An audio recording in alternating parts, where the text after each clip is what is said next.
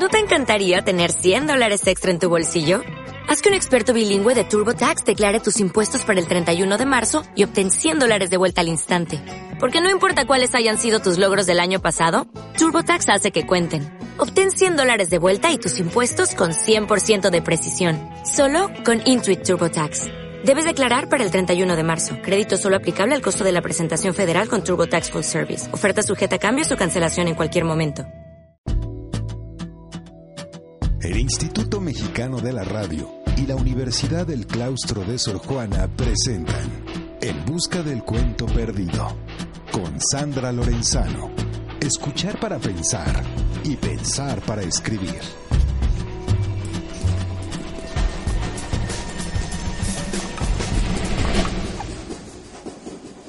Hola a todos, bienvenidas y bienvenidos a En Busca del Cuento Perdido. Yo soy Sandra Lorenzano y como todos los martes a esta hora, los invito a que se sumen a esta celebración de amores y complicidades literarias. ¿Escuchan el silbato del tren? Eso quiere decir que empieza nuestro viaje por la palabra y la música. Fíjense que el día de hoy vamos a destapar los archivos del programa para revisar algunas de las lecturas que hemos hecho este año de la mano de nuestros invitados. Tenemos poesía, ficción, ensayo y hasta tangos. ¿Nos acompañan? Vamos a empezar con... No sé si se acuerdan que este año celebramos también los 115 años del nacimiento de Alfredo Lepera, el genial letrista que acompañaba siempre a Carlos Gardel. Así que eh, lo celebramos con una lectura preciosa de Eve Rosell de Cuesta Abajo. Y vamos a escuchar, además, dentro de esa misma celebración, la lectura de Rodrigo Márquez Tizano de Sus ojos se cerraron. Dos tangazos en realidad, que son también dos grandes poemas. Eve Rosell y Rodrigo Márquez Tizano. Si arrastré por este mundo la vergüenza de haber sido y el dolor de ya no ser. Bajo el ala del sombrero cuantas veces embosada, una lágrima asomada yo no pude contener. Si crucé por los caminos como un paria que el destino se empeñó en deshacer, si fui flojo, si fui ciego, Solo quiero que comprendan el valor que representa el coraje de querer. Sus ojos se cerraron y el mundo sigue andando. Su boca que era mía ya no me besa más. Se apagaron los ecos de su reír sonoro y es cruel este silencio que me hace tanto mal. Fue mía la piadosa dulzura de sus manos que dieron a mis penas caricias de bondad. Y ahora que le evoco, hundido en mi quebranto, las lágrimas trenzadas se niegan a brotar y no tengo el consuelo de poder llorar. En busca del cuento perdido. Bueno, tengo que confesar que cuando hablamos de tangos y mi corazoncito también late emocionado. Y no solo cuando hablamos de tango, ya que estamos en la parte argentina del programa, se ve que se juntó y como en este programa somos bastante pamboleros, le dedicamos un programa al fútbol. Y entonces leímos, a ver si se acuerdan, ese texto precioso de Eduardo Galeano que se llama El gol de Maradona. Vamos a escuchar en, al fondo de la lectura Santa Maradona de Mano Negra, el gol de Maradona de Eduardo Galeano. Fue en 1973. Se medían los equipos infantiles de Argentinos Juniors y River Plate en Buenos Aires. El número 10 de Argentinos recibió la pelota de su arquero, esquivó al delantero centro del River y emprendió la carrera. Varios jugadores le salieron al encuentro. A una se la pasó por el jopo, a otro entre las piernas y al otro lo engañó de taquito. Después, sin detenerse, dejó paralíticos a los zagueros y al arquero tumbado en el suelo y se metió caminando con la pelota en la valla rival. En la cancha habían quedado siete niños fritos y cuatro que no podían cerrar la boca. Aquel equipo de chiquilines, los cebollitas, llevaba 100 partidos invicto y había llamado la atención de los periodistas. Uno de los jugadores, el veneno, que tenía 13 años, declaró, nosotros jugamos por divertirnos, nunca vamos a jugar por plata. Cuando entra la plata, todos se matan por ser estrellas y entonces vienen la envidia y el egoísmo. Habló abrazado al jugador más querido de todos, que también era el más alegre y el más bajito, Diego Armando Maradona, que tenía 12 años y acababa de meter ese gol increíble. Yo creo que es un gol soñado, sea, no porque, no porque lo, lo haya hecho yo. Maradona tenía la costumbre de sacar la lengua cuando estaba en pleno envión. Todos sus goles habían sido hechos con la lengua afuera. De noche dormía abrazado a la pelota y de día hacía prodigios con ella. Vivía en una casa pobre, de un barrio pobre, y quería ser técnico industrial.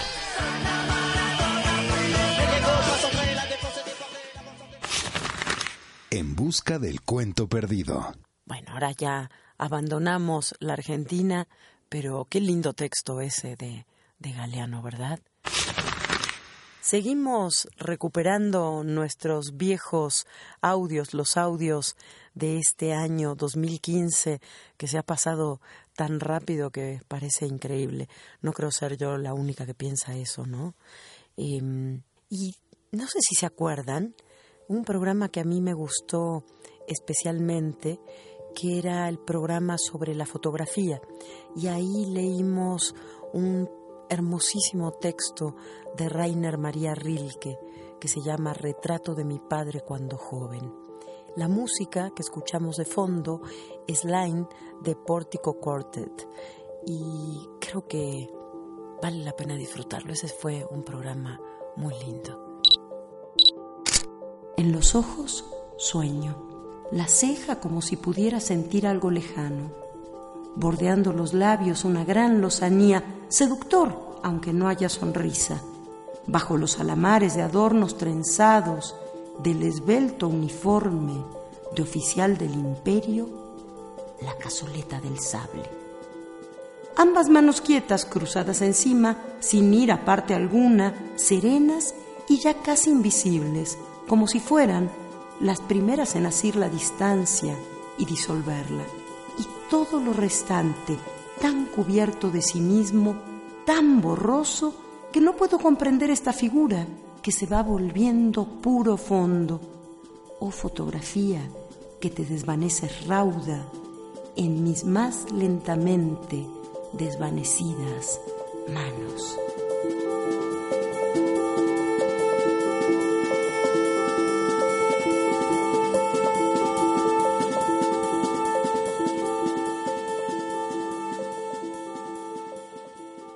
Ese texto de Rilke, sin duda. Y ahora vamos con, con el programa que fue genial que hicimos con el queridísimo José Gordon, Pepe Gordon, ¿se acuerdan la danza de las neuronas? Y ahí la lectura era de Roald Hoffman, El arte de la química, y lo acompaña Hans Zimmer. Vamos a recordar a Pepe Gordon y fue en ocasión del Cervantino y de este diálogo que propuso este año el Cervantino entre cultura y ciencia, un diálogo fundamental y al cual le vamos a dedicar mucho más espacio a partir del año próximo en En Busca del Cuento Perdido. La saga de las transformaciones comenzó desde que era muy pequeño.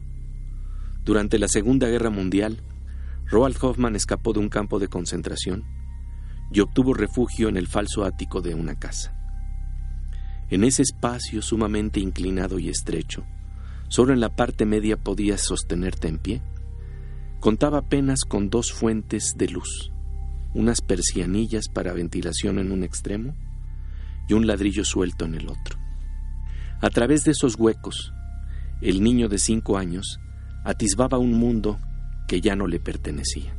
El sol, el polvo del camino, la lluvia que lavaba las hojas de los árboles. Roald no abandonó un solo día ese escondite hasta que cumplió siete años de edad. La mirada del futuro científico y poeta registraba con asombro el cambio. ¿Cómo se conecta y cómo se separa lo que vemos? ¿Cómo se transforma un trozo de madera o un cristal? Desde el ático se afiló una percepción que captaba rápidamente las polaridades, dualidades y tensiones que se expresan en la naturaleza, en la química de la materia y en la química de las relaciones humanas. Tal vez podemos encontrar un eco de las ranuras del observatorio de su infancia en un poema titulado Lilia del Valle, en el que describe una casa solitaria, abandonada. El sol se había ocultado, estaba solo, y a través de las rendijas del techo de paja pude ver las Pléyades. En medio de la oscuridad, siempre mantuvo el asombro del conocimiento. Las ventanas que también abren los libros fueron su herencia. Hoffman dice que los libros y papeles fueron valorados en los tiempos de paz y atesorados en la guerra. Dice textualmente, el mismo pequeño libro de notas en el cual mi padre escribió en polaco capítulos resumidos del texto de la teoría de la relatividad que él estaba leyendo en el campo de concentración.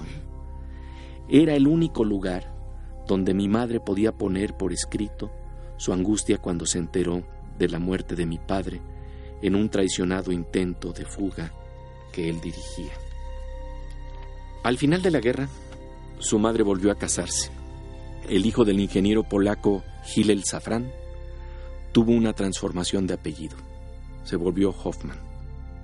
Roald desarrolló una gran pasión por el estudio de los cambios, tanto en las palabras como en las sustancias químicas. Se dio cuenta del poder que tiene la capacidad de afinar la mirada.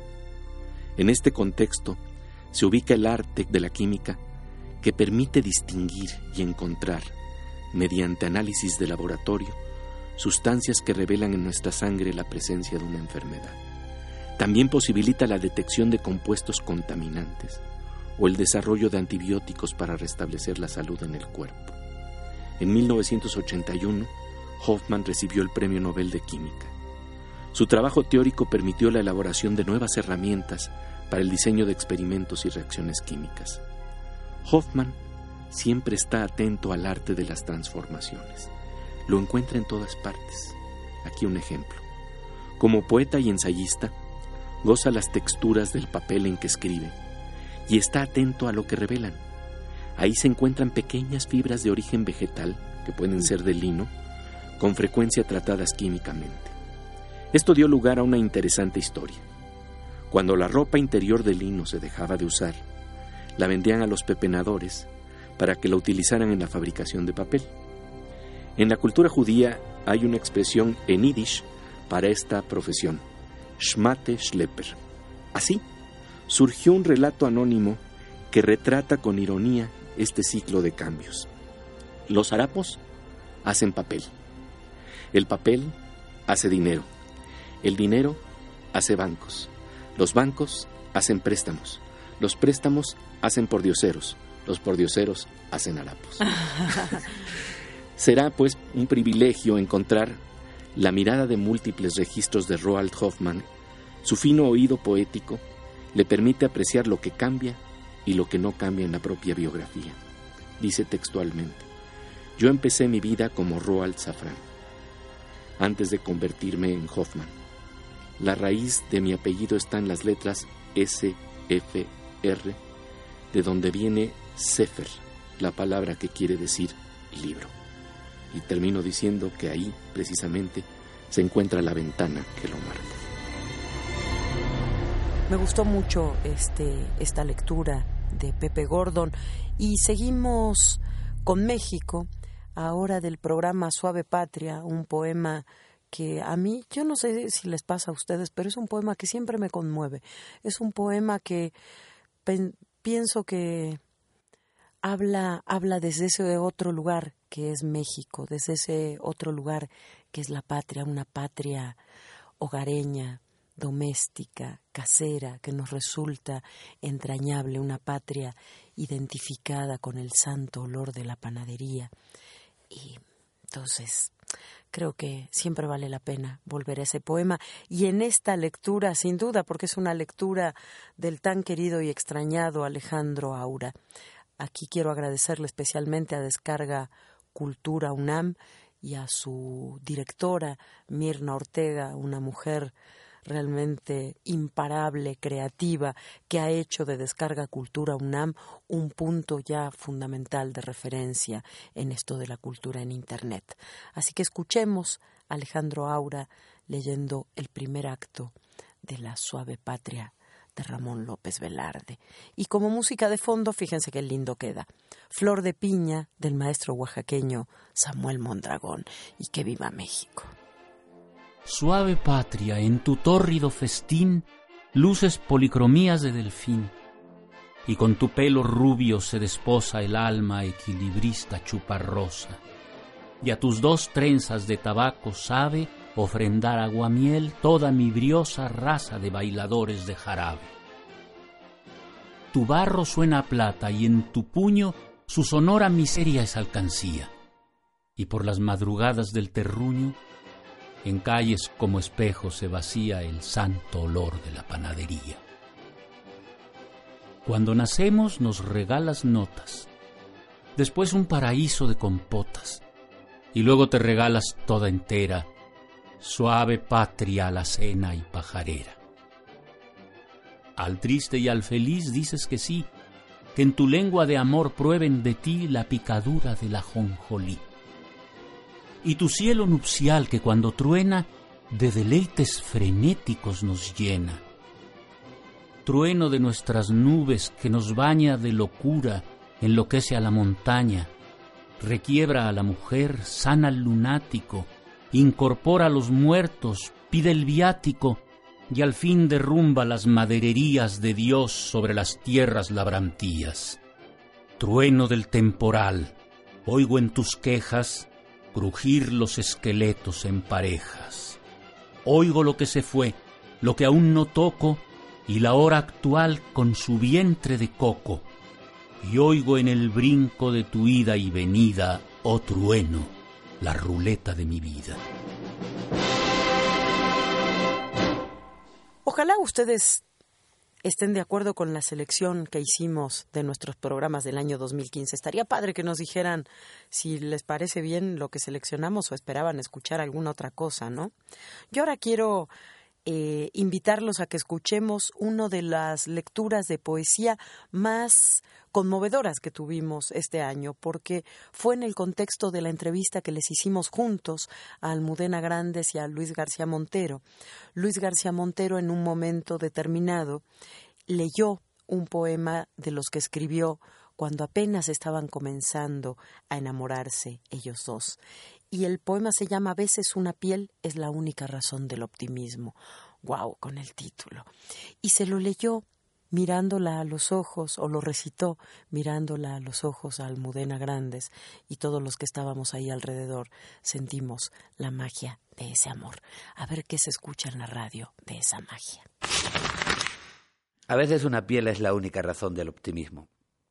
Debería llover, y hace falta ser lluvia caer en los tejados y en las calles, caer hasta que el aire ponga ojos de cocodrilo mientras muerde la tierra igual que una manzana, caer sobre la tinta del periódico y caer sobre ti, que no llevas paraguas, que te llamas María y Almudena, que piensas como abril en hojas limpias bajo el sol de mayo. A veces una piel pudiera ser la única razón del optimismo. En busca del cuento perdido. Yo creo que sí se siente, ¿no? Ese enamoramiento que todavía siente Luis por su mujer Almudena Grandes y que, que transmite en su poesía. Un gran poeta, Luis García Montero, y un gran poeta del tema amoroso, que realmente lo coloca en un lugar muy especial en, en la poesía en lengua castellana. Yo quiero decir que, que cuando Luis García Montero aparece en algún sitio, es casi como un rockstar. Los, los jóvenes lo siguen muchísimo y es un buen, un buen guía para entrar al mundo poético. Vamos cerrando con, con ese programa que le dedicamos a los 100 años de la metamorfosis de Kafka, y en este caso la lectura fue el, un fragmento del, del primer capítulo, el primer fragmento del primer capítulo, el comienzo de la metamorfosis, el pobre Gregorio Samsa que descubre que ya no es quien era al acostarse. Y acompaña esta lectura la danza eslava número 2 en mi menor, opus 46, Dumka, nada menos que de Antonín Vorjak. Uy, qué bueno que está eso. A ver, vámonos con Kafka. Cuando Gregorio Samsa se despertó una mañana después de un sueño intranquilo, se encontró sobre su cama convertido en un monstruoso insecto. Estaba tumbado sobre su espalda dura y en forma de caparazón, y al levantar un poco la cabeza veía un vientre abombado, parduzco, dividido por partes duras en forma de arco, sobre cuya protuberancia apenas podía mantenerse el cobertor a punto ya de resbalar al suelo. Sus muchas patas, ridículamente pequeñas en comparación con el resto de su tamaño, le vibraban desamparadas ante los ojos. ¿Qué me ha ocurrido? pensó. No era un sueño. Su habitación, una auténtica habitación humana, si bien algo pequeña, permanecía tranquila entre las cuatro paredes harto conocidas. Por encima de la mesa, sobre la que se encontraba extendido un muestrario de paños desempaquetados, Sams era viajante de comercio, estaba colgado aquel cuadro que hacía poco había recortado de una revista y había colocado en un bonito marco dorado. Representaba una dama ataviada con un sombrero y una boa de piel que estaba allí sentada muy erguida y levantaba hacia el observador un pesado manguito de piel en el cual había desaparecido su antebrazo. La mirada de Gregorio se dirigió después hacia la ventana y el tiempo lluvioso, se oían caer gotas de lluvia sobre la chapa del alféizar de la ventana, lo ponía muy melancólico. ¿Qué pasaría, pensó, si durmiese un poco más y olvidase todas las chifladuras? En busca del cuento perdido. Me encanta ese comienzo de la metamorfosis. Yo creo que cualquier persona que le guste la literatura o que esté pensando en dedicarse a la escritura tendría que aprenderlo de memoria, porque mucha de la grandeza de la palabra literaria está ahí en esa primera página de la metamorfosis. Y vamos a cerrar con uno de los nuestros, un escritor joven, un escritor mexicano, eh, ensayista, poeta, eh, quedó este año como finalista del premio Anagrama de Ensayo, ganó el premio de poesía Manuel Acuña que dan el gobierno de Coahuila y el Conaculta. Y justamente, por supuesto, estoy hablando de Luigi Amara, y ustedes seguramente recuerdan ese programa porque fue hace no demasiado tiempo. Y justamente Luigi eh, lee leyó para nosotros el primer poema del libro Nunca, que es el premio que ganó el Manuel Acuña de poesía. Así que cerramos esta selección de lecturas de las que hicimos en este año a lo largo del 2015. Cerramos con el querido Luigi Amara. Adelante, Luigi. Darle la espalda a todo. Eso es tener estilo. No azotar la puerta, no escapar con zancadas teatrales, simplemente voltearse. Que otros elijan los riscos susurrantes, las ruinas de la noche en su último desplome. Aquí es el grado cero, el vacío por diorama, vieja zona del no sin más explicaciones.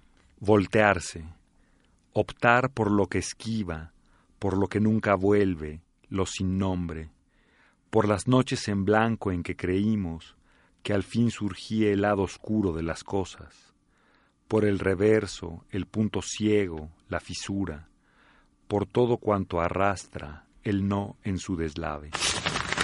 En busca del cuento perdido. Pues así, con Luis Amara cerramos el recorrido de un año de lecturas, una selección de lecturas.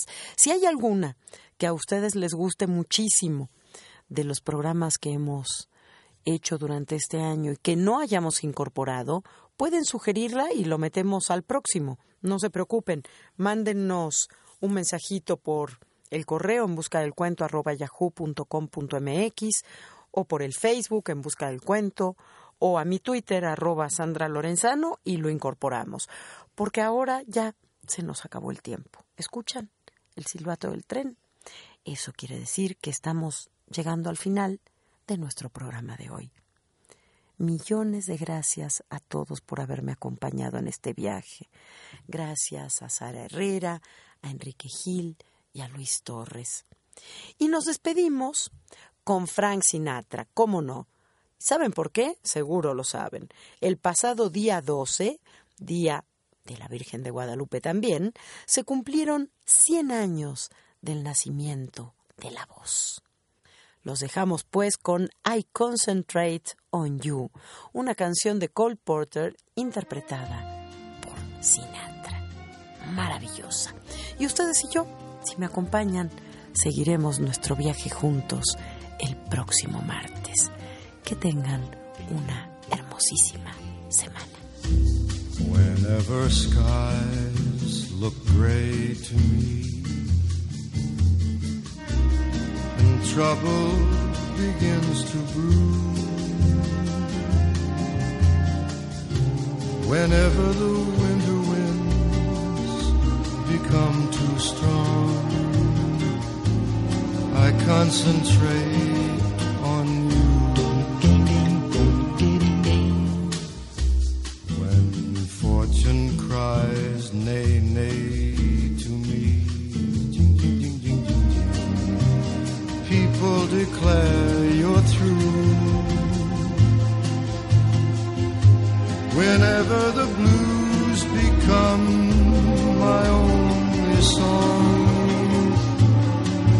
concentrate on you, on your smile, so sweet, so tender.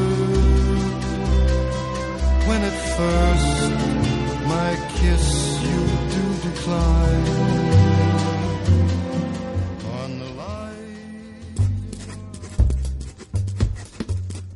El Instituto Mexicano de la Radio y la Universidad del Claustro de Sor Juana presentaron En Busca del Cuento Perdido con Sandra Lorenzano. Escuchar para pensar y pensar para escribir. Horizonte 107.9